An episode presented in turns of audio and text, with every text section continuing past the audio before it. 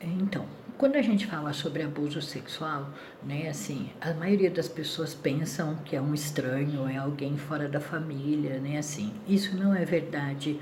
Eu vou passar alguns dados estatísticos assim bem rapidinho sobre a questão. Então é assim, Uh, a maioria dos abusos sexuais, 99% dos abusos sexuais acontecem dentro de casa. É uma pessoa conhecida da criança. Então, é o primeiro lugar, primeiro em primeiro lugar como abusador é o pai, depois é o padrasto, depois vem outros parentes da criança, irmãos, tio, primos, avós, mães, né? Assim, 99% são né, com pessoas conhecidas da criança, um vizinho, um amigo da família.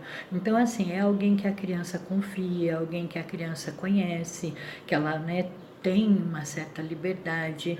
Então é, é, é, complicado falar né, do estranho. O estranho, o abusador, né, o pedófilo, é 1% dos casos que são pessoas estranhas, tá?